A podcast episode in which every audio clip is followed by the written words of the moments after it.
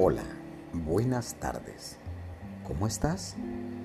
Como siempre, tu amigo el doctor Luis Enrique Galvez, con un momento de reflexión.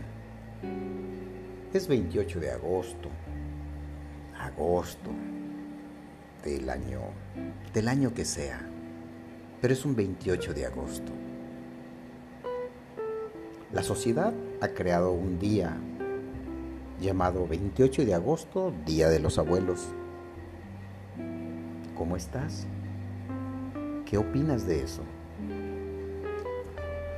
Era importante que se les rindiera honores a estos grandes personajes, a ese personaje que tú consideras como el que cuida a los niños.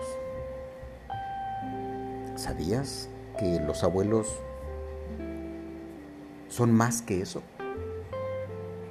Desconozco el por qué se les puso abuelos, pero bueno, de alguna forma se les tenía que llamar. Hoy por hoy los abuelos son jóvenes o relativamente jóvenes.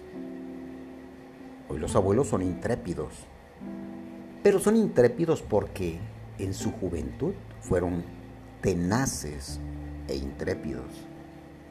Pero si hoy por hoy no eres ni tenaz ni eres intrépido, solo eres papá, ¿crees que podrías llegar a ser abuelo? Hoy por hoy hay padres que no luchan por sus hijos, presumen que ya tienen un hijo, pero son cero a la izquierda, dependen de una madre o dependen de un hijo, o simplemente no son tan responsables para llevar una familia soy madre soltera, soy padre soltero. ¿Esto eleva tu ego? Pero hoy no voy a hablar de ti. Hoy voy a hablar de los abuelos. Los abuelos, cuando se utiliza esa palabra, son clasificados como los ancianos. ¿Y sabes qué? Sí. Pero ¿sabes qué significa anciano? Sabio tener sabiduría, porque el andar en la vida no es tan fácil y el que llega viejo es porque luchó muchas batallas. Hay abuelos jóvenes, jóvenes, abuelos maduros y abuelos ancianos. Bueno, en la etapa que consideres que tienes un abuelo o que tienes un padre que ya es abuelo, quiero decirte que la envergadura que lo viste, así como a ti te viste y te embiste y te luce y te calza y te enaltece el ser padre, un abuelo es un máster, es un maestro, es un sabio. No es el que va a cuidarte el hijo. Llévale a tu hijo, al abuelo, para que lo ensalce y le ponga el condimento de la sabiduría que él trae. ¿Sabías que no es fácil llegar a ser viejo?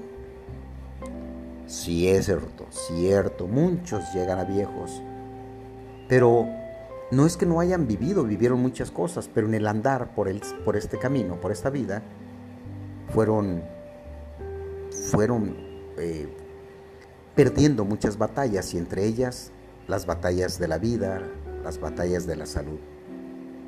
Y sabes que todas esas esos escudos que traía de protección los fue perdiendo hasta que llega el momento en que efectivamente es un anciano que no sirve para nada.